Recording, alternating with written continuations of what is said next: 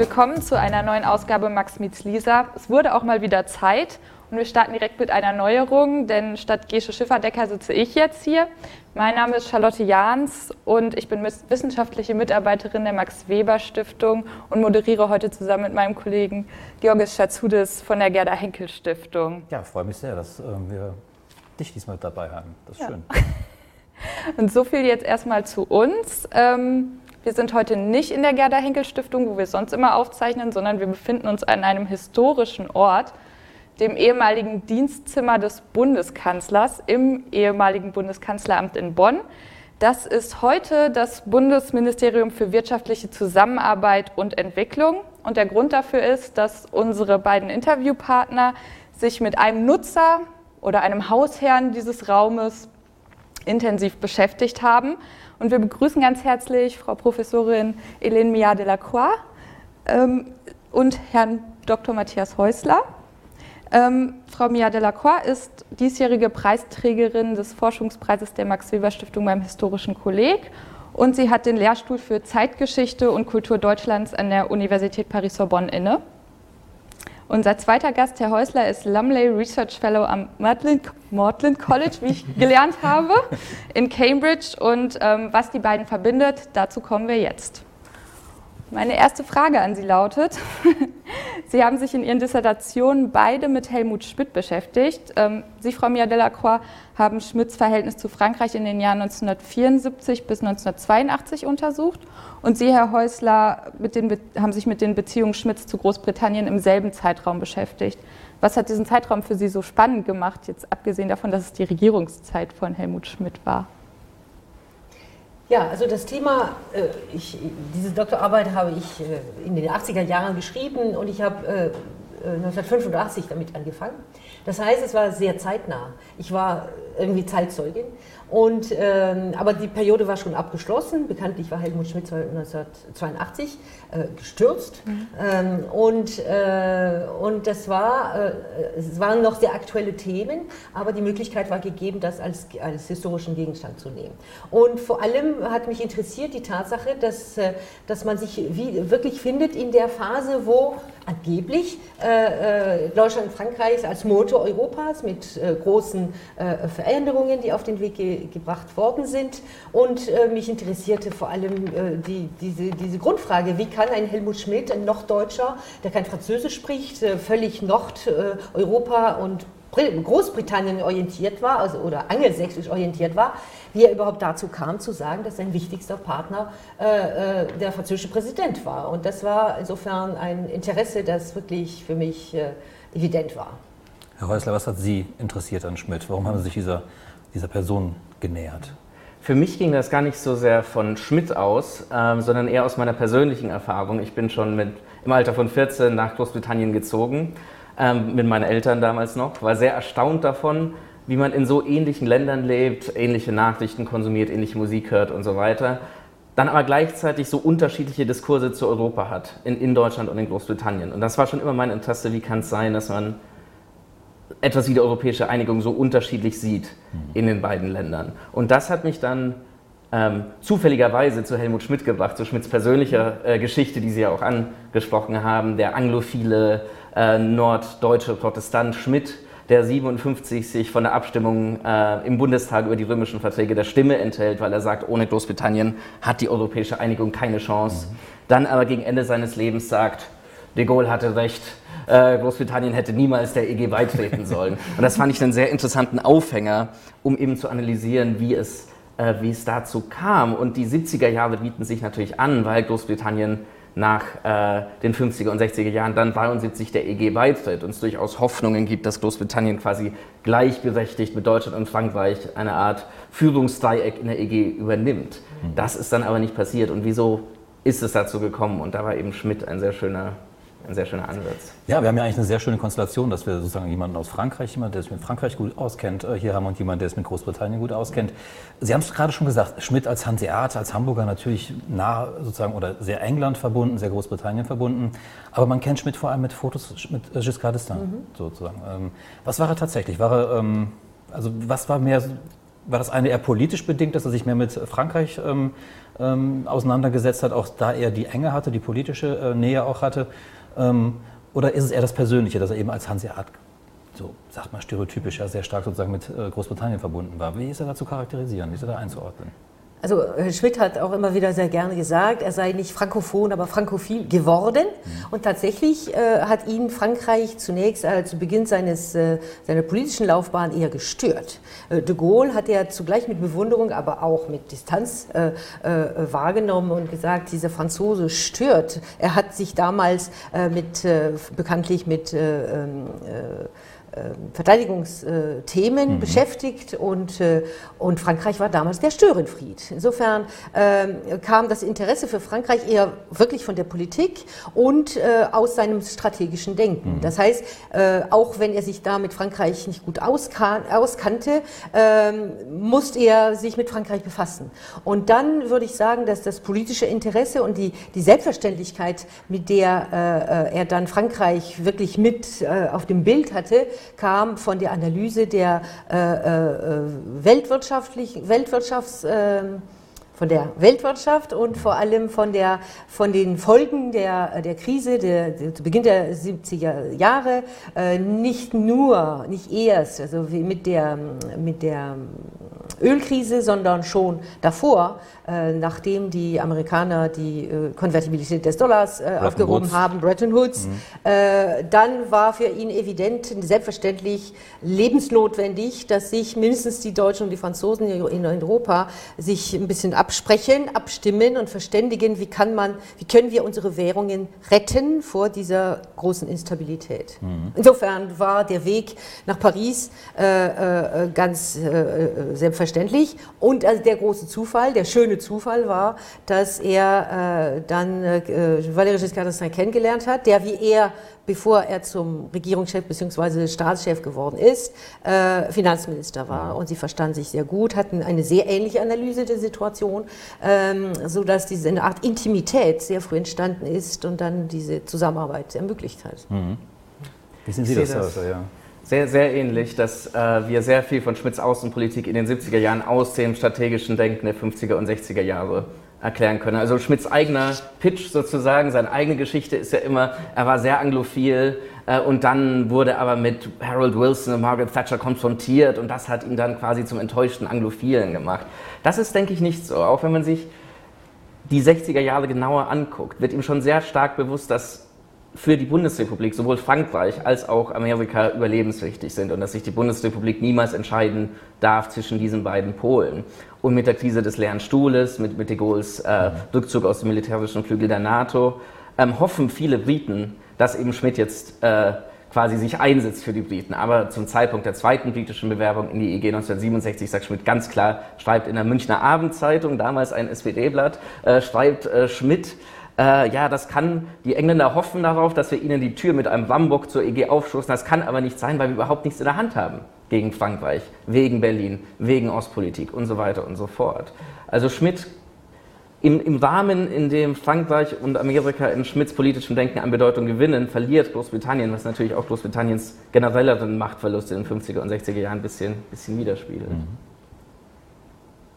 Ja, jetzt haben wir so viel über Helmut Schmidt geredet was ja ihre, über, eines ihrer Forschungsthemen ist. Ähm, wenn man sich heute mal so den Diskurs anguckt, kommt ja öfters mal vor, dass man die Geschichte der großen Männer, dass das doch alles vorbei wäre.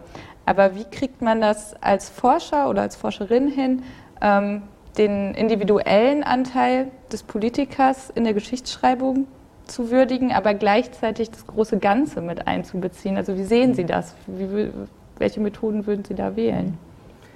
Also ich glaube, würdigen, ich, ich wollte nie ja, Schmidt also, würdigen, sozusagen ja. in meiner Forschung. Ähm, Schmidt war für mich eher eine Funktion, was anderes mhm. herauszufinden. Also Schmidt war für mich eher ein, ein analytischer Zugriff auf die äh, deutsch-britischen Beziehungen. Und da ist eben Schmidt sowohl als Person als auch in seiner Funktion als Kanzler sehr interessant, weil eben sehr viele Ebenen zusammenlaufen, zwei Ebenen. Die globale Ebene, das größere strategische Denken, welche Rolle Großbritannien da spielt, auch äh, die nationale Innenpolitik, die in Schmidt als Kanzler natürlich zusammenläuft, wenn es um Fragen wie den britischen Haushaltsbeitrag geht oder auch um NATO-Doppelbeschluss oder so. Ist eine sehr starke innenpolitische Komponente, die man sieht aber auch eine sehr individuelle Komponente. Die 70er Jahre, das Zeitalter der Renaissance, der Gipfeldiplomatie, kann man sich darüber streiten, wie erfolgreich das war. Aber das ist Schmidt persönlich sehr wichtig und er setzt sehr stark auf diese persönliche Komponente und da können durchaus kleine Sachen ähm, sein, sein Denken sehr stark beeinflussen. Und er, er hat eben großes Glück mit Giscard als Partner, er hat gleichzeitig großes Pech mit Harold Wilson in Großbritannien, der eben die Neuverhandlungen, das erste Referendum über den EG-Beitritt äh, durchsetzt, primär aus parteipolitischen, taktischen Gründen, das ist was, was Schmidt nicht verstehen kann. Mhm. Und, und Schmidt kann das zwar nachvollziehen und sagt dann aber im vertraulichen Gespräch immer, Harold, äh, du machst das doch eh, dass ihr in der EG bleibt, äh, sag mir das doch wenigstens, dann kann ich dir auch helfen. Wilson macht das nicht, mhm. Wilson hält sich da zurück äh, und das führt zu einem sehr starken Vertrauensbruch bei Schmidt persönlich, der vielleicht dann auch die tatsächlichen Handlungen etwas überschattet. Also auch die, die persönlichen Wahrnehmungen, Fehlwahrnehmungen spielen auch eine sehr starke Rolle. Also Schmidt eher als analytische Sonde, wo das alles zusammenläuft, gar nicht so sehr als Akteur und nicht so stark war das für mich. Ja, also ich, ich, teile Ihre Meinung völlig. Auf der anderen Seite kann man äh, auch allgemein diese Frage äh, äh beantworten, indem man äh, äh die Biografik nicht als, äh, als Gegenstand nimmt, sondern äh, den, den Akteur in ein, also funktional betrachtet. Das heißt, äh, äh, selbstverständlich, wie, wie Sie jetzt mit Recht beschrieben haben, sind diese unterschiedlichen Ebenen und diese unterschiedlichen äh, Felder, äh, die interagieren, da ist er selbstverständlich nicht der einzige Akteur, aber er ist an der, an der Schaltstelle. Insofern ähm, kann man sich davor hüten, ihn zu würdigen eben und ihn irgendwie ein eine, eine schöne Geschichte eines, äh, eines Lebens zu schreiben, sondern indem man äh, genau diese, diese Funktion beobachtet. Interessant ist bei Schmidt auch die, Schmidt die Tatsache, dass er, ähm, dass er auch sehr gern das Persönliche betont hat und in seinen Memoiren, in seinen unterschiedlichen mhm. Bänden, die, die, man als Memoiren bezeichnet kann, die aber zugleich auch sehr äh, ziemlich archivtreu sind. Mhm. Das kann man sehr genau nachprüfen, dass er kein, keine Geschichte erzählt, äh, nicht verschönert, sondern richtig an den Dokumenten entlang, äh, dass er da äh, immer wieder betont, wie wichtig der Kontakt äh, mit den Partnern war und dass da auch im, äh, mit wenigen Wörtern man zack, zack sich verständigen konnte oder umgekehrt, wie einer sich unmöglich benommen hat. Äh, ich glaube, das ist auch eine, wenn man diese Geschichte schreibt und nicht nur kalt und, und technisch schreiben möchte, es ist wichtig, auch diese Komponente, die eigene Perspektive des, des Politikers, des Entscheidungsträgers mit einzubeziehen, weil da auch seine Wahrnehmungs- oder seine Perzeption äh, der Situation und der, äh, in der Interaktion mit den anderen äh, eine der Faktoren der Entscheidung mhm. gewesen ist. Die schwer zu messen ist, aber die, die hat es gegeben. Mhm. Das bringt mich zu der Frage, ähm, und das schließt, glaube ich, da jetzt an. Ähm, Sie haben vor allem Schmidt sehr stark beschrieben als eine Figur in Ihrer Arbeit, ähm, in der es darum geht, Funktionalien auch zu verwenden, um auch ein Panorama der Zeit auch mhm. zu zeichnen, auch der größeren politischen Zusammenhänge. Ähm, trotzdem die Frage, ähm, wie sehr nähert man sich aber auch sozusagen dem Menschen Schmidt? Also jetzt nicht nur dem Politiker, sondern auch seiner Persönlichkeit, seinem Charakter. Ähm, kommt man da auch in die Gefahr, möglicherweise zu psychologisieren? Ähm, worauf stützt man sich auch dabei, wenn man versucht, sich dem Menschen, dem Inneren sozusagen, dem Schmidt so ein bisschen zu nähern? Also ich hatte die große Chance, ihn mehrmals zu treffen und mhm. mich lange mit ihm zu unterhalten, was äh, auch im Nachhinein, äh, weil er damals nicht mehr im Amt war und, äh, und schon älter war, ähm, dass man ein bisschen mitempfinden kann, wie, wie er reagiert. Ansonsten, ja, sind, wissen Sie, haben die Historiker also unterschiedliche äh, Dokumente zur Verfügung, die sie gebrauchen kann und oft kann man sich auch äh, äh, im Archiv an den Randbemerkungen ein Bild machen von der, einer, von der Form der Reaktion an, äh, an dem Inhalt, der, der in dem Dokument ist. Insofern ähm, gibt es ziemlich viele Mittel, äh, auch über Briefe, über, über äh, ja, Zeitzeugen, die einiges erzählen. Äh, über Helmut Schmidt wurde immer wieder äh, von den anderen Mitarbeitern äh, viele Anekdoten erzählt, weil es schon eine Persönlichkeit mhm. hatte, war nicht sehr einfach und Und äh, auch im Nachhinein war es sehr, sehr leicht wieder äh, zu, also mitzuerleben oder nachzuerleben, wie, wie, wie, wie zackig er sein konnte mhm. in, dem, äh, in dem zwischenmenschlichen äh, Verhältnis. Also insofern äh, ist es vielleicht nicht sehr wissenschaftlich, so methodisch äh, äh, zu beschreiben, aber ich glaube, das ist ein, ein bisschen, was auch die Kunst des, der Geschichtsschreibung ja. ausmacht. Hm. Lassen Sie mich noch ein bisschen präzisieren. Ich glaube, das, worauf Schlatte mit Ihrer Frage ähm, hinaus wollte, ähm, Herr Häusler, vielleicht auch mal an Sie noch die Frage. Ähm, wie, wär, wie sehr sind diese Menschen, die dann als Politiker agieren, auch jemand wie Helmut Schmidt, wie sehr sind sie sozusagen gefangen in den Gesamtzusammenhängen, auch in Staatsräsonkomplexen und so weiter? Und wie stark können Sie aus Ihrer Persönlichkeit heraus sozusagen Politik auch machen? Also wie stark kann, konnte Schmidt aus seinen Charaktereigenschaften heraus Politik gestalten? Oder war er einfach viel zu sehr in Sachzwänge gebunden, als dass wirklich eine Persönlichkeit da agieren kann, ein großer Mann, wie man dann möglicherweise sagen würde? Schmidt selbst dachte natürlich, er konnte sehr stark agieren. Also das ist natürlich das Narrativ, was man auch ja. in, in, seinem Selbstverständnis hat, was er auch aufgrund seiner enormen intellektuellen, wirtschaftlichen Expertise natürlich hatte. Ähm, als Historiker ist es natürlich sehr schwierig, das dann zu abzugleichen. Also das Problem der Kausalität bei den enormen äh, Mengen an Akten, bei den enormen Einflüssen, die, die eine Rolle spielen, ist sehr schwierig dann zu priorisieren, zu sagen, da, da können wir wirklich einen individuellen Impact sozusagen feststellen, da folgt Schmidt nur der Staatsräson. Mhm. Letztendlich war meine Schwierigkeit mit Schmidt, dass Schmidt eben sehr stark dieses Narrativ des enttäuschten Anglophilen aufbaut. Schon während seiner Amtszeit, was er dann auch sehr stark gegenüber Thatcher zum Beispiel einsetzt, dann in den 80er Jahren.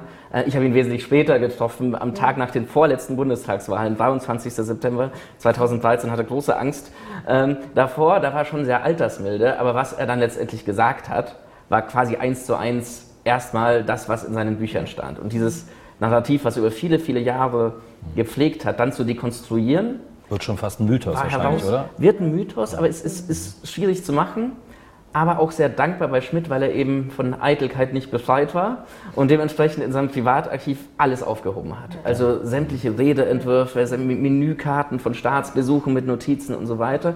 Und da kann man sehr stark das Narrativ dann auch im Zeit genössischen Kontext sozusagen historisieren, einbetten und kontextualisieren. Und da ist Schmidt eigentlich ein ganz spannendes mhm.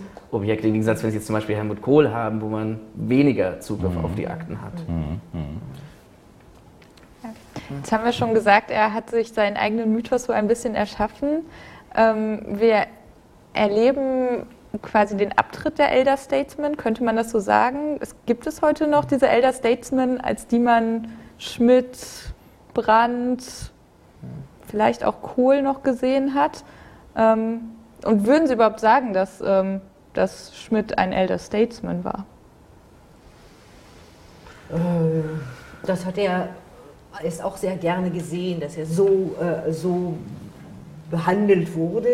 Ähm, es hat auch etwas mit, seiner, mit seinem Werdegang zu tun und mit der Art und Weise, wie er den Eindruck hatte, A, gestürzt worden zu sein und B, äh, ein bisschen äh, stiefmütterlich behandelt zu, äh, worden zu sein, als äh, äh, die äh, christlich-liberale Koalition nachher zwar zum Teil seine eigene Politik, was die Ostpolitik angeht, und Teil der Außenpolitik weitergeführt hat, aber im Grunde die, das geerntet hat mit der Wiedervereinigung, mit der äh, Gelegenheit, die es gegeben hat, äh, das geerntet hat, was im Grunde die Sozialliberalen, äh, die sozialliberale Koalition gesät hatte. Und die Tatsache, dass er immer wieder als Krisenmanager, als Bundeskanzler der Krise bezeichnet wurde, während Helmut Kohl, der die Chance hatte, da an dem Posten zu sein, als die Möglichkeit gegeben war, äh, als, also gefeiert wurde als der Bundeskanzler der Einheit. Und jahrelang, fast, Jahr, fast nicht jahrzehntelang, aber jahrelang hat Helmut Schmidt ein bisschen darunter gelitten und das ein bisschen ungerecht gefunden.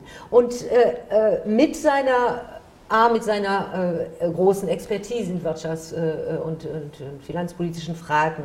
Und B, dadurch, dass er äh, weiterhin äh, äh, präsent gewesen ist durch seine Tätigkeit in der Zeit, in der Zeitung Die Zeit und mit seinen vielen Büchern, äh, mit der Tendenz, die er hatte, ein bisschen zu, zu dozieren und zu erklären, wer Recht hat und wer nicht Recht hat, wurde er im Nachhinein anerkannt als derjenige, der alles, der alles besser analysieren konnte und der im Endeffekt doch recht hatte.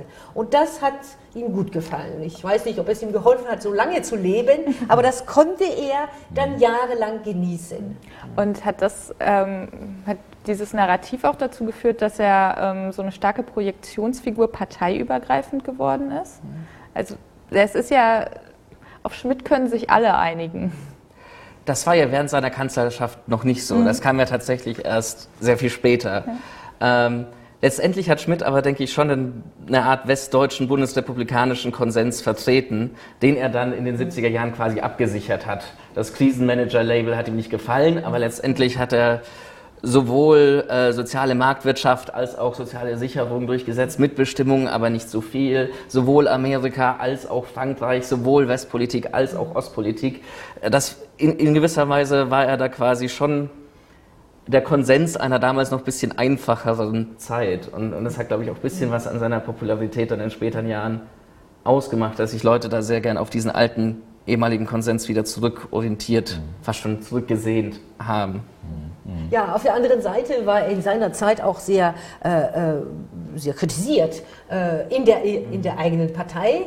Äh, wurde oft wieder, immer wieder gesagt, er habe die falsche Partei gewählt und er sei eher, ein, er sei eher in der CDU zu Hause. Mhm. Äh, äh, und in, zu Beginn der 80er Jahre, als es innerhalb der SPD die, die große Diskussion um die Friedensbewegung und die NATO Entscheidung NATO-Doppelbeschluss, da war er ziemlich einsam und äh, auch Willy Brandt mit der ganzen Partei und mit der Jugend war eher, eher, eher kritisch ihm gegenüber. Insofern äh, ist es wirklich etwas, was man in der, in der, in der Zeitentwicklung sehen äh, kann. So Konsens, äh, konsensual war er in seiner, in seiner Kanzlerschaft würde ich nicht sagen. Mhm. Und würden Sie sagen, das ist eher eine Zuschreibung von außen, also seine Wirkung auf außen oder mehr aus sich heraus, dass er, dass er gerne so gesehen hm. werden wollte? Ich weiß nicht, da will ich auch nicht psychologisieren, hm. aber ähm, ich glaube, dass es dass Helmut Schmidt nicht so sehr störte, wenn er kritisiert wurde. Denn er meinte, er war sicher, dass er recht hatte in den Entscheidungen, die er getroffen hm. hat. Äh, das heißt, dass es ihn moralisch oder ethisch äh, beschäftigt hat, das ist, das ist, klar. Und er hat versucht, auch äh, gewisse Anhaltspunkte gefunden, zu suchen in der Philosophie, in der, in der Ethik. Ähm, aber dass er als, als Politiker, als Entscheider, als Entscheidungsträger ja, das, in der, in der, auch in dramatischen Situationen äh, die Entscheidung treffen äh, musste, die möglicherweise anderen Menschen das Leben kosten, das hat er hingenommen als die Verantwortung des, äh, des Politikers. Also, dass er dann nicht allen gefiel, war etwas nebensächlich, glaube ich. Sie sprechen ja da ähm, ganz klar auf die, ähm, auf das Schleier, ähm, ja. auf die Schleier-Episode an, auf das äh, Attentat oder die Ermordung Schleiers. Ähm, ist das so ein Moment gewesen, wo sozusagen Schmidt ähm, vor allem Politiker sein wollte oder ähm, merkt, kann man da sozusagen am ehesten spüren, dass eben hinter diesem Politiker auch ein Mensch steckt? Ähm, das war ja eine menschlich wahnsinnig schwierige Entscheidung, die er damals treffen mhm. musste. Und wie sehr war das ähm, im Vergleich vielleicht auch zu einer anderen sehr starken Enttäuschung oder ähm, menschlichen, ähm, emotional auch bewegenden äh, Szene war ja dann eben, als er dann hier vor 35 Jahren äh, abgewählt wurde. Ähm, das sind so, glaube ich, so die, zwei Momente in, seinem politischen, in seiner politischen Karriere, wo er einfach emotional, glaube ich, sehr, sehr getroffen war. Ähm, ist das überhaupt miteinander vergleichbar oder sind das zwei völlig verschiedene ähm, Aspekte in seinem Leben? Wie hat er das selbst eingeordnet für sich? Also ich denke, bei Schleier, bei RAF hat er versucht, den persönlichen Menschen so weit wie möglich und so lange wie möglich auszublenden und sehr stark von der Staatsräson mhm. her zu argumentieren, man darf sich nicht erpressen lassen und so weiter und so fort. Und Selbstschutz dann auch sozusagen? Absolut, absolut. Zu sagen, ich, ich, ich, er hat sich ja immer als erster Staatsdiener gesehen, sozusagen. Das war immer seine, seine Geschichte und das hat er da versucht eben mit fast schon preußischer Pflicht, ja. äh, Pflichtbewusstsein zu erfüllen. Als das dann alles von ihm abgefallen ist und Herrn Seinen im Kanzleramt verdrückt hat und so weiter. Da kam der Mensch wahrscheinlich durch eine Entscheidung selbst nicht. Mhm. Ähm, bei der Abwahl, das ist, das ist schwer zu sagen. Das, das weiß ich nicht, inwiefern er da persönlich. Das hat er wenig war. vermittelt, so wenig mhm. gesagt, glaube ich. Das ja, äh, ich glaube, die, die, die, Abwahl hat er wahrscheinlich gesehen als äh, das Ende einer, einer Entwicklung, die man schon seit Monaten spürte. Die Tatsache, dass die FDP sich allmählich äh, entfernt hatte von diesem äh, Konsens, den sie gefunden haben, oder dem Kompromiss, mhm. auf der äh, die, die sozialliberale Koalition beruhte, seit, nicht nur seit ihm, sondern seit Willy Brandt, also seit 69, äh, äh, diese Entfremdung, äh, die war ihm nicht neu. Schon bei der Bundestagswahl 1980 haben sie es wieder gefunden, den mhm. Weg zur Koalition. Aber äh, mit Graf Lambsdorff war es nicht, nicht ohne Schwierigkeiten schon mhm. seit Monaten. Insofern, ähm, ja, dieses konstruktive Misstrauensvotum am, am 1. Äh, äh, Oktober äh, 82, mit dem er gestürzt wurde, das ist eine fast äh, äh, mechanische Entwicklung äh, mit der Verwirklichung in der, in der äh, im, im, im System, im institutionellen System des Bundestages mhm. die Möglichkeit zu wirklich zu zählen, wer hinter dem diese Regierung ist und mhm. dass davor äh, hinter den Kulissen äh, äh gewisse ja, Verhandlungen und, äh, und Arrangements es gegeben hat. Mhm das, damit hat er gerechnet, er, er wusste das. Mhm. Also insofern musste er das hinnehmen, wie gesagt, mit einer gewissen preußischen äh, Disziplin, mhm. auch äh, protestantisch äh, äh erzogen, äh, nicht so viel zeigen und auch äh, mit Fairness. Wenn Sie sich die Bilder anschauen, mhm. am Ende des Misstrauensvotums, wenn sich herausgibt, dass, herausgibt, dass der, der Bundeskanzler, dass die Koalition, die bestehende Koalition keine Mehrheit der Abgeordneten hinter sich mehr hat, ähm, dann funktioniert das konstruktive Misstrauensvotum so gut, dass Helmut Schmidt aufsteht, Helmut Kohl aufsteht, also der, der, der Chef der äh, anderen Fraktion äh, steht auf und sie gehen aufeinander zu äh, und äh, drücken sich die Hand, schütteln die Hand. Äh, was sie auf dem Gesicht von Helmut Schmidt ist keine Tragödie. Mhm. Es, ist, es ist so. Das Fast ein bisschen sozusagen ähm, fairer Verlierer wie im Britischen sozusagen. Ja. ja das, ja, sind das ja. so hin, ja. Also ein, ein, Moment kommt durch in der Parlamentsdebatte, wenn er unterbrochen wird oder sagt, noch habe ich das Recht hier zu reden. Das, Ist, das ist eher so, aber ich, ich denke auch, dass er das so gesehen hat. Jede politische Karriere endet irgendwann in einem Fehlschlag und einem mhm. tragischen Ende und seine Zeit war quasi abgelaufen und auch eine gewisse Erleichterung auch dahinter war. Mhm. Und er hat sich auch lang genug da vorbereitet. Ja, ein, und, und, sogar vielleicht äh, neben der Erleichterung ein, gewisse, äh, ein gewisser Stolz darauf, dass äh, die Institu Institutionen der Bundesrepublik äh, das äh, ermöglichen, mhm. dass eine Koalition zu Ende geht und dass automatisch reibungslos eine neu entsteht und dass ein neuer Regierungschef da ist. Ich glaube, das sind Sachen, die, mit denen er zufrieden war, mhm. dass es in, ihrem, in seinem Land gut geht. Jetzt ist es ja so, dass man ähm, dass Schmidt ja nicht nur Kanzler war, er war ja vor allem auch ähm, der Mann der SPD, Sozialdemokrat.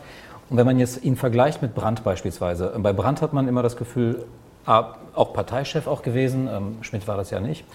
Ähm, und ähm, bei Brandt hat man auch immer Leute mit ihm assoziiert, Egon Bahr beispielsweise, so eine, das Tandem beispielsweise. Schmidt sieht man oft alleine. Also ich habe mich mal gefragt, wer war praktisch so das alter Ego von, von Schmidt?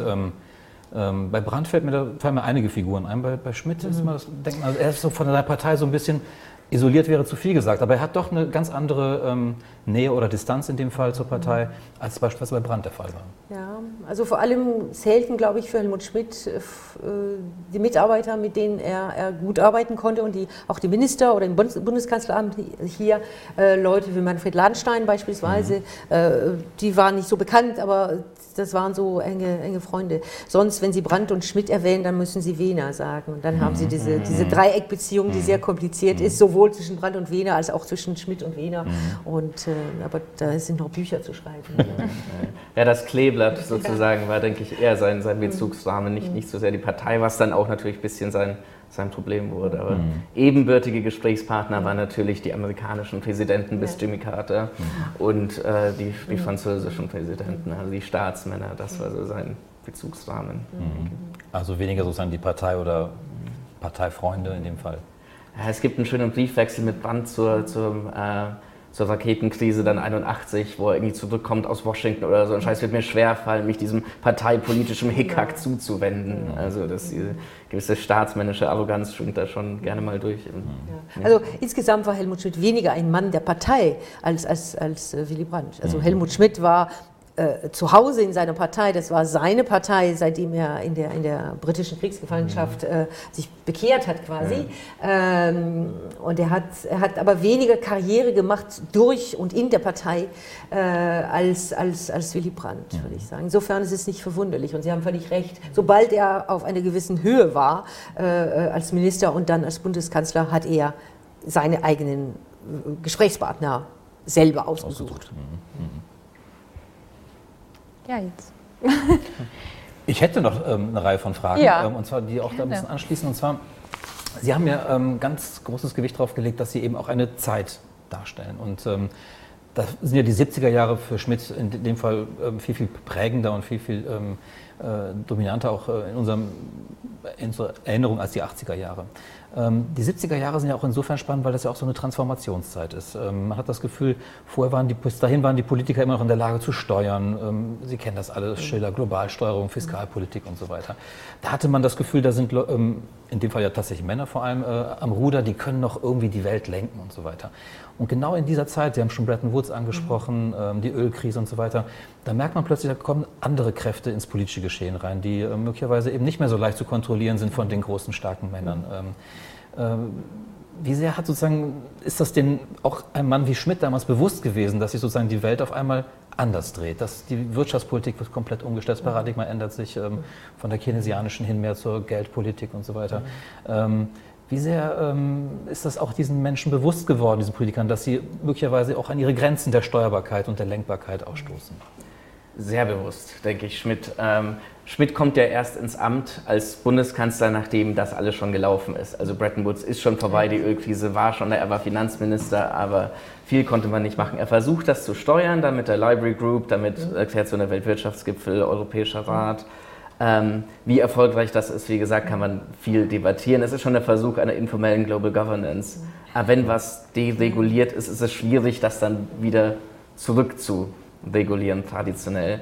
Gleichzeitig ist es, glaube ich, nicht so eine einfache teleologische lineare Geschichte, dass wir anfangs ganz viel Globalsteuerung haben und dann immer weniger und immer weniger. Also auch heute noch, wenn Sie ein klassisches Beispiel der transnationalen Geschichte nehmen, Migration, mhm. macht das einen Unterschied, ob Sie Donald Trump oder Angela Merkel als Regierungschef haben. Also ich denke schon, die politische Steuerbarkeit ist schon immer noch da, Politik ist immer noch wichtig und Schmidt hat das durchaus versucht, dann in seinem in seinem Warmen durchzusetzen.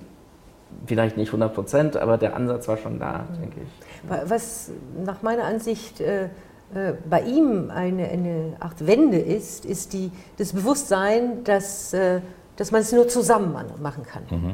Und diese, dieses Forcieren, Forcieren der, der, äh, des, der Zusammenkünfte, zunächst einmal für, informell, also im Grunde war Helmut Schmidt nicht so sehr für, für die äh, Formalisierung äh, von Zusammenkünften. Am liebsten hat er sich spät nachts äh, zusammengesetzt mit, äh, mit den Kollegen und da äh, diskutiert. Das ist bekannt, dass er regelmäßig mit Philipp, mit, Willy Brandt auch, aber auch für, vor allem mit, mit, Helmut, mit Valéry Giscard d'Estaing äh, stundenlang äh, vor sich hin diskutiert hat.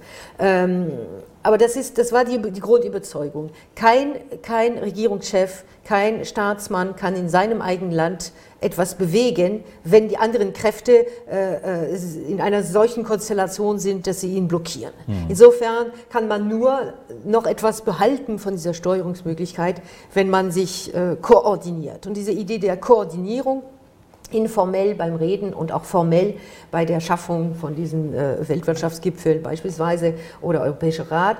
Ähm, das, war, das war wirklich seine Idee. Und da, damit hat er auch sein eigenes Land dienen wollen, nämlich die, die Vorstellung, dass die Deutschen können vielleicht die Besten sein, wenn die anderen, die Italiener, die Franzosen etc. in Europa äh, Horror-Inflationszahlen äh, haben, dann, äh, dann schadet es uns Deutschen. Insofern müssen wir zusammen versuchen, alle zu retten. Mhm. Ich glaube, das ist der, der, ein Moment wirklich, wo, wo dieses Bewusstsein kippt, nicht nur, weil er selber so international orientiert ist, sondern in seiner Analyse der, der wirtschaftlichen Prozesse ähm, es äh, evident war.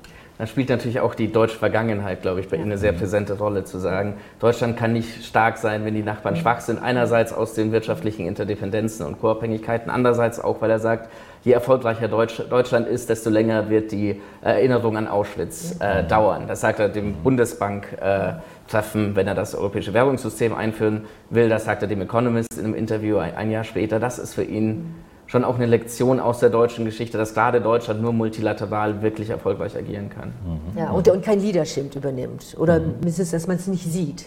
Das war, das war bei Helmut Schmidt auch etwas, was man bei Frau Merkel auch weiter sieht, mhm. nämlich diese, diese Suche nach dem, nach dem multilateralen äh, Kreisen und äh, äh, beeinflussen, diskutieren, aber nicht offiziell den Leadership übernehmen. Ist dann so gesehen ähm, Gerhard Schröder der ähm, wirkliche Nachfolger Schmidt sozusagen? Also steht er sozusagen in einer Folge mit, mit Schmidt, weil er auch ganz star ähm, stark auch sozusagen diese ähm, nochmal verkörpern wollte, der Mann, der agiert, der starke Mann, der agiert, ähm, der auch sehr viel alleine entscheiden kann. Ähm, sind wir jetzt wieder bei den großen Männern. Ja, der auch äh, Führung ausüben möchte, ähm, der, wenn es sein muss, auch gerne gegen die anderen die Dinge auch entscheidet, weil er sie so für richtig hält. Ähm, ist das der klassische Nachfolger, der Enkel von, von Schmidt? Auch wenn man sozusagen das Verhältnis zur Partei vergleicht? Mhm. Ja, das ist. Wissen Sie, es ist immer schwierig zu sagen, das ist der Nachfolger, denn der Kontext war ein anderer und äh, äh, man kann selbstverständlich äh, chronisch denken und sagen, ja, was wäre passiert, wenn Helmut Schmidt länger an der Macht geblieben wäre und wenn er da gewesen äh, wäre in der Situation, wo Gerhard Schröder sich für äh, Agenda 2010 entscheiden musste, wie hätte er, aber das sind nur so Hirngespinste, man, kann es nicht. Ähm, aber die Historiker trauen es ja schon, so ein paar Analogien auch mal zu wagen. Man kann Analogien finden, aber die, die Welt ist schon eine ganz andere. Mhm. Ich glaube, dass da äh, wirklich etwas passiert ist in dazwischen. Ist, äh, Aber ist nicht genau das in der Zeit, in der Schmidt sozusagen am Ruder war, ist da diese Welt nicht sozusagen nach und nach entstanden, die dann auch Gerhard Schröder dann ähm, sozusagen vorgefunden hat? Ja, aber das Ende der Sowjetunion und, mhm. und das ist, glaube ich, de, der große Einschnitt, nachdem, äh, auch wenn gleich mhm. Tendenzen schon im Gange waren, äh, äh, die Koordinate wirklich anders sind. Mhm.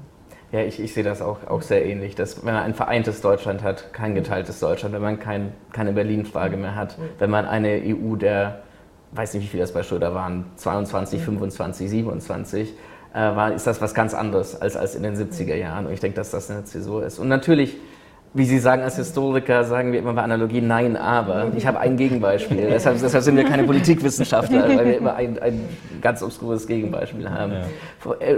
Schröder lernt sicherlich von Schmidt, von, von, von der Grundeinstellung, was, wo man gewinnt die Wahlen in der Mitte, nicht am linken Rand, mhm. äh, Frankreich ist wichtig, äh, den Amerikanern nicht immer nachlaufen und so weiter. Diese Schmidt-Legenden, die hat Schröder sicherlich präsent, aber er handelt in einem ganz anderen, ganz anderen Kontext. Mhm. Wir haben eben schon über internationale Zusammenarbeit geredet. Ähm, der EG-Beitritt von Großbritannien fällt ja in die 70er. Mhm. Jetzt äh, haben wir letztes Jahr den Brexit erlebt. Würden Sie sagen, dass die EU heute das ist, was Schmidt mal mit ihr vorhatte? Also was Schmidt, wie Schmidt die EG hm. gesehen hat? Ist das, sind, sind da Spuren seines Wirkens zu sehen? In, in, in zwei Punkten denke ich schon. Ähm, der, der eine Punkt ist, dass ähm, Schmidt die äh, EG sehr als intergouvernementale Zusammenarbeit gesehen hat. Wie war das eine aus dem deutschen nationalen Interesse war es sinnvoll, in der europäischen Gemeinschaft zu sein. Aus dem französischen nationalen Interesse war es sinnvoll. Es war ein Europa der Staaten. Er war fast gaullistisch in, in, in diesem Sinne. Ähm, das sieht man, denke ich, mittlerweile immer noch. Ähm, das andere ist, dass Schmidt eigentlich, glaube ich, nie so eine Vision von Europa hatte. Also er hatte nie so einen, so einen Blueprint. Er meinte immer, Leute wie Kohl, das sind Sonntagsredner, die irgendwie sechs Tage nichts für Europa tun und dann ähm, am Ende große Reden schwingen. Ähm, Schmidt hat Europa sehr pragmatisch gesehen, sehr funktional. Es ist, äh, er hat gern Monet zitiert, Europa lebt aus Krisen. Es geht nach vorne, es geht auch zurück und man, man muss dann quasi, es ist aus externen Sachzwängen sozusagen, entwickelt sich das organisch und kann sich auch zurückentwickeln. Also er war nie ein, Glaub, ein großer Gläubiger in die große philologische Geschichte und er hat ja gegen Ende seines Lebens sehr oft gesagt, ähm, wir wissen nicht, ob wir in 50, 70 Jahren die EU noch haben und wir müssen dementsprechend auch politisch so handeln, dass, dass es so bleibt. Also hat ihn den Brexit vermutlich nicht so. Hätte er vorhergesagt. äh, das ist. Ja, also ich, ich, ich, teile völlig Ihre Meinung. Das ist, äh, ähm, äh, ich weiß nicht, ob, ob Schmidt wirklich äh, sich nur für ein intergouvernementales Modell äh, entschieden hat, aber er hat, das, er hat Europa so praktiziert. Mhm. Äh, selbstverständlich musste er, äh, das war auch ein bisschen ein, ein, Tauschgeschäft, wie man gesagt hat, bei der Gründung des äh, Europäischen Rates im Herbst 1974 mhm. wurde auch mit den Franzosen verhandelt und haben die deutsche Seite es bekommen, dass das, deutsche, dass das Europäische Parlament direkt gewählt wird. Mhm. Ja, also diese nicht nicht so sehr, weil das, das Europäische Parlament ein, ein Element der, der Supranationalität sein sollte, aber dass, dass doch das, äh, das Volk Europas eine Vertretung hat und die Möglichkeit hat, äh, äh, direkt sich einzumischen in einem Organ, das diesmal nicht intergouvernemental ist. Also insofern sah er das, glaube ich, nicht sehr ideologisch, wie Sie mhm. es gesagt haben, sondern pragmatisch. Aber wenn das ein bisschen demokratischer aussehen kann, ist es, ist es besser. Was da ja sehr interessant ist, dass Schmidt ja selbst Europaparlamentarier war für vier Jahre, was viele Leute gar nicht so wissen, äh, Anfang der, der 60er. Und er sagt dann später, es war eine unglaubliche Zeit- und Geldverschwendung, er würde da nie wieder hingehen. Äh, und er macht das äh, natürlich aus für Giscard in gewisser Weise auch aus innenpolitischen Gründen. Das ist die Zeit, in der die FDP sich sehr stark als proeuropäisch profiliert, auch die CDU. Äh, Franz Josef Strauß von der CSU sagt im Parlament, äh, wenigstens er glaubt noch an die Vereinigten Staaten von Europa. Also für Schmidt ist das dann auch ein innenpolitisches Pfand. Gleichzeitig sagt er dem britischen Premierminister Callahan, der sehr skeptisch ist gegenüber den Dudek-Wahlen, der auch innenpolitische Probleme hat mit dem Wahlsystem, ist doch egal, ob die Dudek gewählt werden oder nicht, Hauptsache die kriegen nicht mehr Macht. also da hat er immer sehr ambivalentes äh, Verhältnis gehabt zum Europaparlament. Mhm.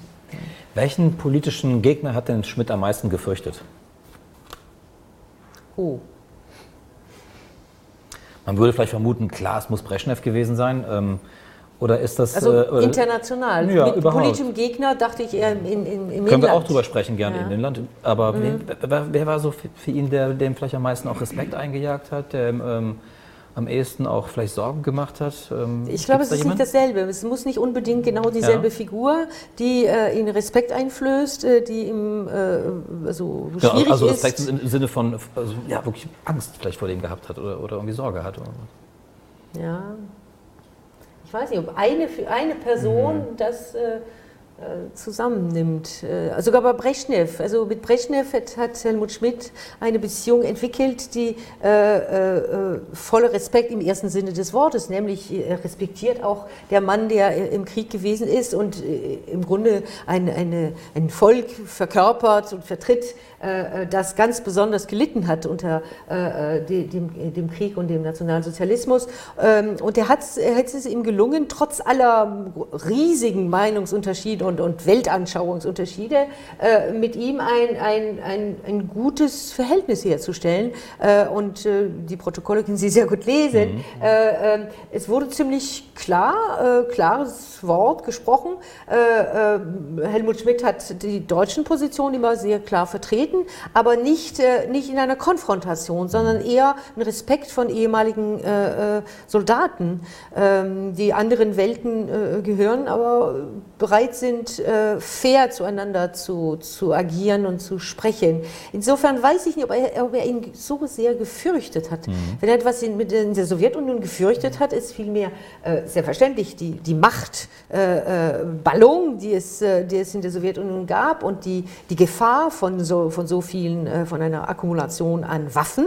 Und was er aber eher gefürchtet hat, wäre irgendeine Form der, der, der Eskalation das heißt von Prozessen, die zu einem, einer wirklichen Krise führen, als äh, äh, hätte er die Angst vor einer Person gehabt. Aber er musste ja schon die Sowjets damals, als die SS-20-Raketen aufgestellt wurden ja. in, in Ostmitteleuropa, die musste er in einer gewissen Weise auch dämonisieren sozusagen, um auch dann ähm, seine Nachrüstungsforderungen auch dann erfüllen zu können oder auch durchdrücken zu können, oder nicht? Ja, das kann, glaube ich, eher aus seiner inneren politischen, militärstrategischen Logik. Ähm, Schmidt war ein Gleichgewichtspolitiker, das war eine Ebene des Gleichgewichts, die gestört wurde, die musste wieder hergestellt werden. Das war eher aus, aus seiner Logik. Was, glaube ich, Schmidt vor allem gefürchtet hat, ähm, war nicht so sehr Personen oder, oder, oder Staaten, sondern Unberechenbarkeit. Ja. Schmidt war einer, der wollte Berechenbarkeit. Mhm. Die hatte er mit Brezhnev. Mhm. Brezhnev hat er gesagt, dem saß er Auge in Auge gegenüber, der hat geweint, das ist ein Mann des Friedens, mit dem kann ich verhandeln, aber wer kommt nach Brezhnev? Mhm. Was auch der Grund ist, wieso er den mhm. Doppelbeschluss so forciert hat in diesem Zeitraum, wo Brezhnev noch ein bisschen Handlungs äh, fähig war.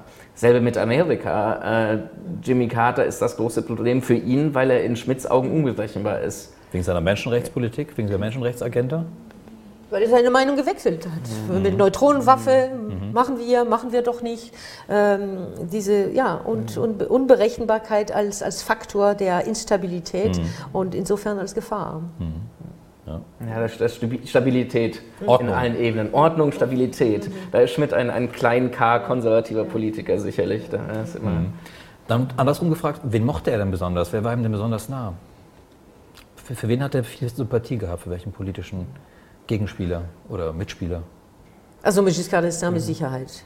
Mit Giscard d'Estaing mit Sicherheit. Und da ist es Nur auch politisch interessant. oder auch persönlich? Auch persönlich. Auch mhm. persönlich bei, bei einer großen Unterschiedlichkeit der beiden Persönlichkeiten, der Herkunft, des Habitus etc. Aber es war ein gegenseitiger Respekt und, äh, und vor allem haben sich beide auch äh, übereinander ein bisschen amüsiert. Äh, nämlich Schmidt machte sich ein bisschen lustig mhm. über die, die Großbürger-Attitüden, mhm. äh, äh, Bourgeoisen, mhm. äh, äh, das von Giscard d'Estaing. Und Giscard d'Estaing machte sich immer ein bisschen lustig über diese urige Art mit, der, mit der Mütze und, und mit, mit dem Schnupftabak. Mhm. Ähm, aber ich habe sie noch erlebt, beide zusammen mhm. in der deutschen Botschaft in Paris, ein paar Monate vor, vor dem Tod Helmut Schmidts. Und es waren alte Herren beide und man, man spürte es, dass sie, dass sie nicht nur äh, äh, nah waren und sich verstanden, äh, also politisch verstanden haben, sondern dass sie wirklich Freunde waren. Ist das denn wichtig für die Politik, dass so eine Zusammenarbeit zwischen zwei Ländern funktioniert? Das muss hilft, aber muss nicht sein. Ja, ja, ich denke auch. Also auch während der Zeit de Gaulle ist, sind Deutschland und Frankreich ja noch einigermaßen miteinander klargekommen. Auch Schmidt hat sich noch mit Jimmy Carter hingesetzt beim Weltwirtschaftsgipfel in Bonn und so weiter. Ähm, das hilft, das ist, ist, förderlich, aber es gibt ja auch noch sehr viele Ebenen, die ähm, trotzdem noch ineinander greifen. Mhm.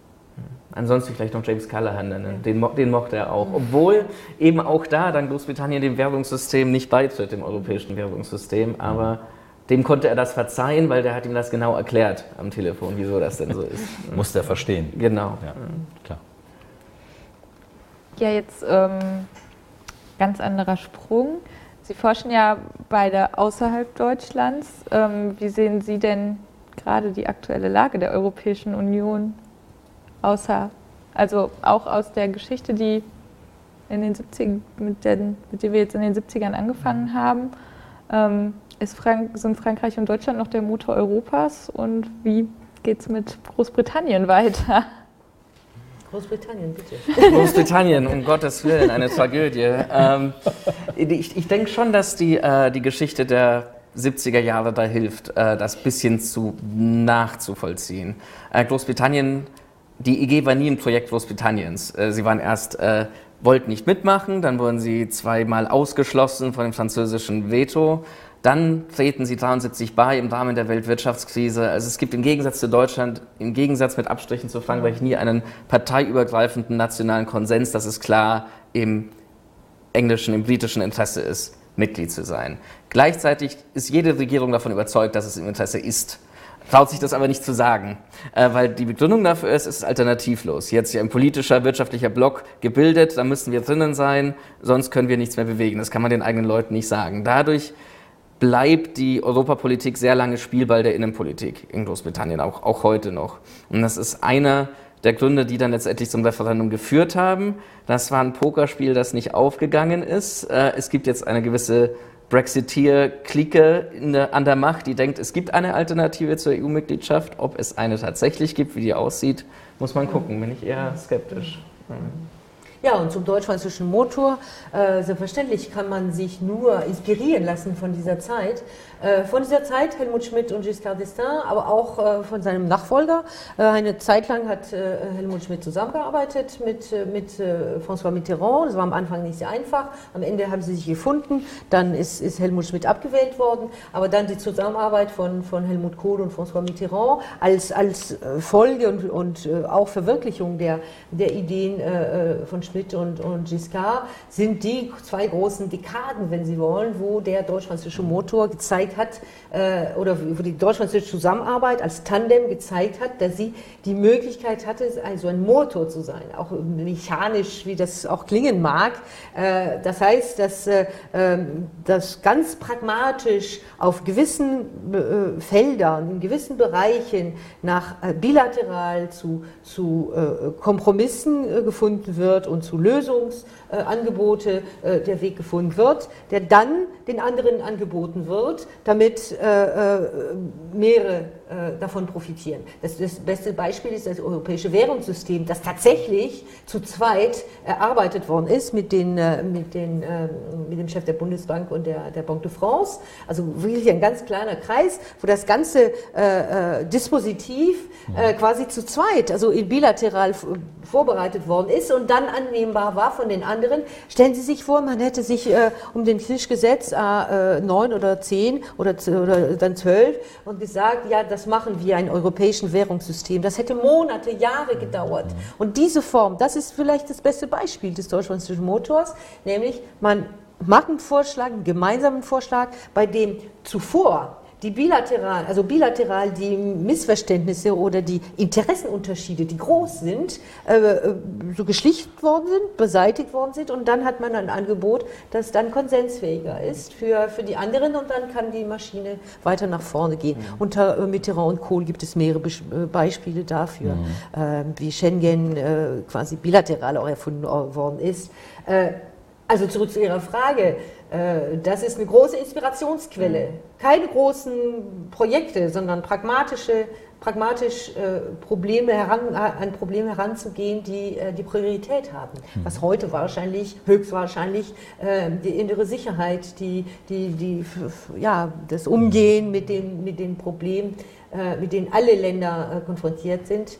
Ähm, es kann äh, die organisierte Kriminalität sein oder also Zusammenarbeit der, der Polizei in den unterschiedlichen Ländern, dann könnten, könnte man sehr schnell einen, einen guten Weg finden.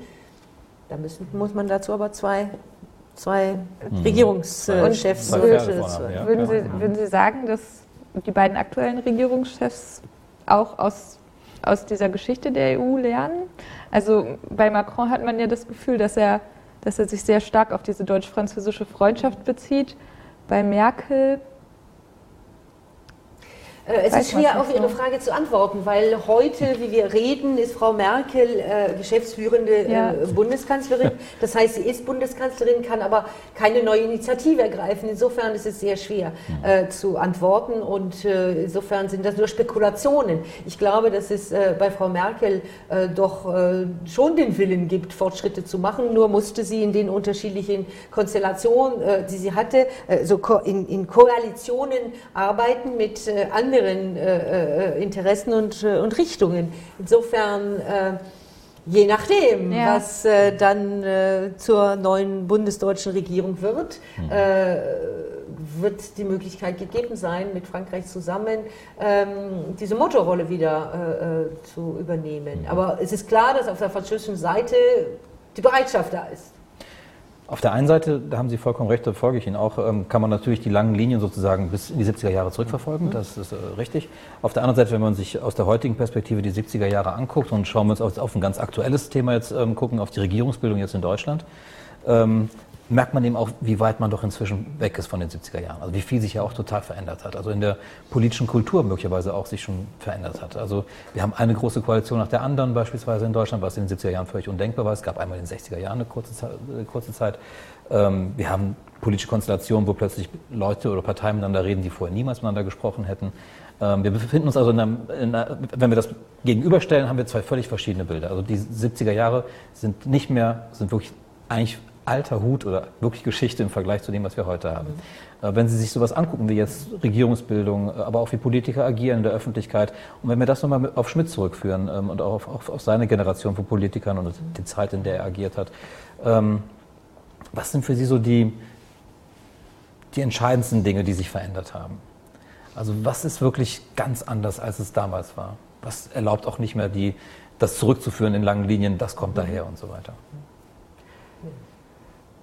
Es ist eine völlig andere Welt. Also die außenpolitischen Rahmenbedingungen. Wir haben einen europäischen gemeinsamen Markt zum Beispiel, den wir jetzt in den, äh, in den 70er Jahren noch nicht hatten. Äh, wir haben eine komplett globalisierte Wirtschaft mittlerweile. Also es ist, ähm, ich denke, es gibt so viele Unterschiede, dass es mir schwerfallen würde, die Unterschiede zu benennen. Es ist einfacher, glaube ich, zu sagen, was noch ähm, Gemeinsamkeiten sind oder wo wir quasi Linien ziehen können. Mhm. Ähm, eine Linie ist sicherlich, dass wir immer noch ähm, Regierungschefs haben, die handeln in, in, der Europäischen Union. Es wird immer noch sehr stark reduziert und ähm, wenn Theresa May den Brexit verhandelt, sind die entscheidenden Verhandlungen, dass sie zum Europäischen Rat fährt.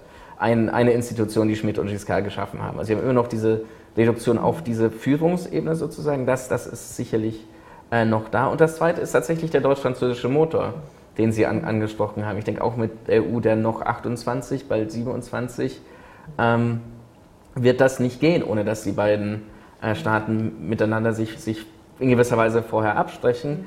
Was sicherlich an der Gründungsgeschichte der EG liegt, denke ich, daran, dass es eben eine sehr komplementäre Interessenslage gab. Äh, und eines der Hauptprobleme für Großbritannien war immer, dass ihnen das sehr bewusst gewesen ist und dass sie nie auf diese Ebene selbst kommen konnten und es, es nie geschafft haben. Und sicherlich auch einer der Gründe hinter dem Brexit, dass man eben nie was mit Großbritannien bilateral vorgekocht hat, sondern immer nur mit Frankreich. Mhm. Ähm, und dass eben diese, diese strukturellen Interessen der Nachbarschaft, der Geschichte, der deutsch-französischen Geschichte eben nie so stark auf britischer Seite zu, zu fühlen waren. Und dass eben die, die Ursprungsgeschichte, der Ursprungsmythos fast schon der europäischen Integration als deutsch-französische Aussöhnung, dass das immer noch ein sehr starkes Motiv ist in, in der heutigen Politik. Ja, ähm, und sonst, ansonsten, Sie, wenn Sie die, die, die Koalition, äh, auf denen dann Regierungen gebildet werden und sich, worauf sie sich stützen können.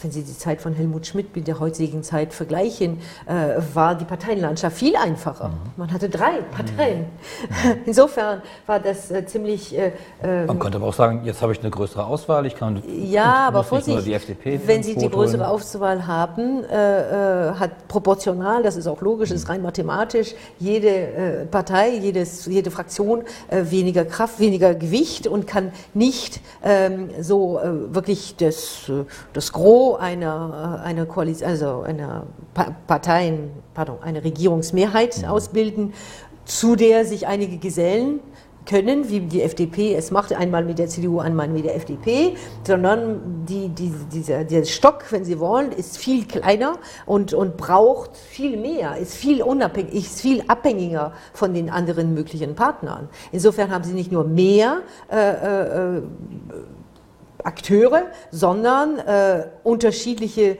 Ambitionen. Äh, die FDP hat äh, in der Zeit von Helmut Schmidt gezeigt, dass sie ihre Meinung ändern konnte, dass sie ihre, ihre allgemeine Richtung äh, ändern konnte. Aber äh, äh, das heißt, da brauchte Helmut Schmidt diese, diese Stimmen im Bundestag, um regieren zu können oder um nicht mehr regieren zu können.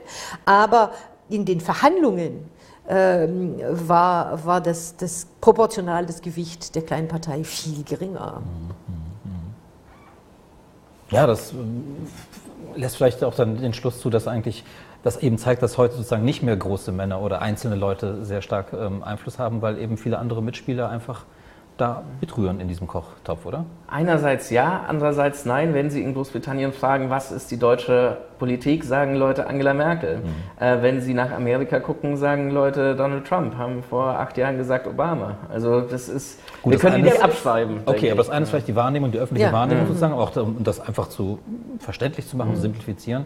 Und das andere sind vielleicht aber die Mechanismen, die tatsächlich im Hintergrund agieren. Und wahrscheinlich ist es dann eben nicht mehr der Mythos, wie ein Helmut Schmidt damals eben auch verkörpern konnte, ich kann die Sachen einfach jetzt so machen, mhm. ja, sondern dass eben da möglicherweise die Mitspieler einfach mehr geworden sind. Oder es ist vielleicht sogar, ich will nicht sagen das Drama, aber äh, die, die schwierige Situation mit Angela Merkel in den letzten Tagen, dass im Ausland mit großen Augen plötzlich geschaut wurde, wieso ist mhm. Angela Merkel nicht mehr so mächtig mhm. und wie sie, alle haben geglaubt, Angela Merkel regiert und herrscht und so weiter und entdecken plötzlich, dass es um, um in der Koalitionsbildung nicht so einfach ist und dass jede, jede Abgeordnetenstimme eine Rolle spielt. Und, äh, und dann möglicherweise kann sie nicht äh, äh, diejenige sein, die die Mehrheit im Bundestag hat.